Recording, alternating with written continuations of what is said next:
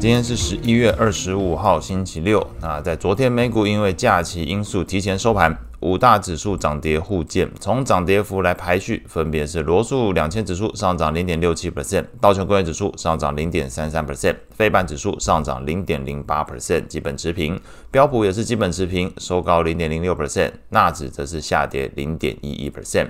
通讯服务还有科技类股是表现疲弱的两大族群，通讯服务下跌零点六 percent，科技类股下跌一点一三 percent。那主要是受到美债利率上升拖累平价面所导致。那领跌的股票包含 NVIDIA 下跌一点九三 percent，Google 下跌一点三 percent，脸书下跌零点九五 percent。Apple 下下跌零点七 percent。那消息面有传出，NVIDIA 可能会延后原先预计在明年第一季能够出口到中国市场的新款 AI 晶片，拖累 NVIDIA 股价下跌接近两 percent。情绪面的部分，恐慌指数 VIX 是续跌的哦，续跌二点六六 percent，收在十二点四六 percent。CNN 的恐贪指标状态则是维持在贪婪的状态，指标读数从六十七上升到六十八。整体盘面上，金融中国指数 ETF 上涨一点六一 percent，MSCI 英国、MSCI 欧元区涨幅都相对比较大。等于在昨天来讲，这个 ADR 中概股 ADR、MSCI 英国、MSCI 欧元区。表现反而都是比较领先，ADR 的族群是由这个百度上涨二点七三 percent，京东上涨一点五九 percent 做一个领涨。美股的部分只有罗素两千 ETF 上涨零点六四 percent，表现相对比较出色。其余观察的指标表现甚至都落后 VT 哦。那全球股市 ETF 上涨零点四四 percent，那我们主要观察的许多指数都甚至比这个 VT 表现的差。类股的部分，涨幅前三名分别是材料上涨零点五二 percent，健康照护上涨零点五一 percent，房地产上涨零点三六 percent。领涨股票材料的部分是包含这个林德气体，那是上涨一点三一 percent，交生上涨一点一 percent，礼来药厂上涨一点零三 percent。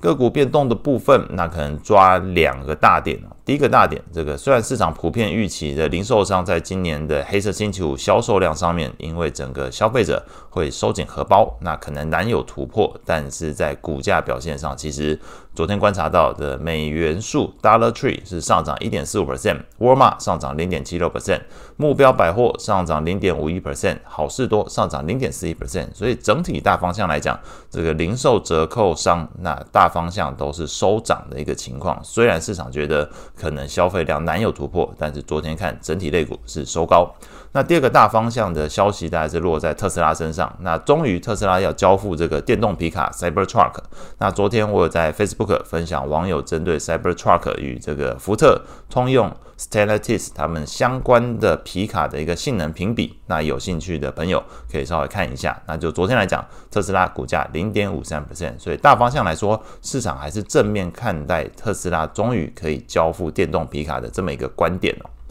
美债利率的部分。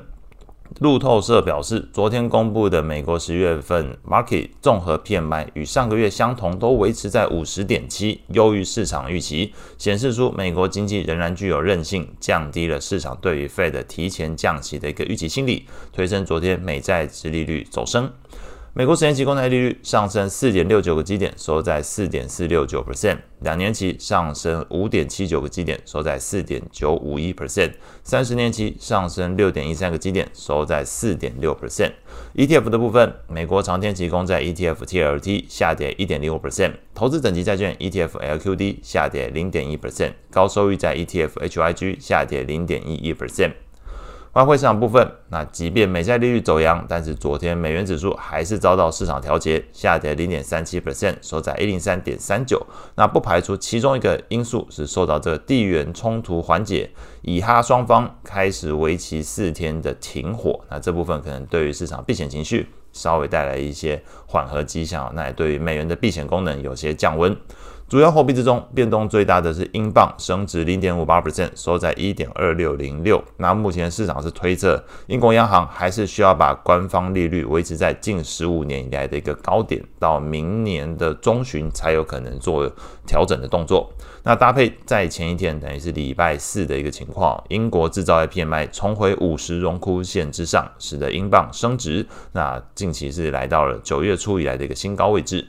未来一周市场焦点大概抓四个四到五个点哦。那最大的一个点还是通膨。那下礼拜会公布美国、欧元区、澳洲的 CPI 都会公布。那美国甚至还会公布 PCE 制造业 PMI 的部分，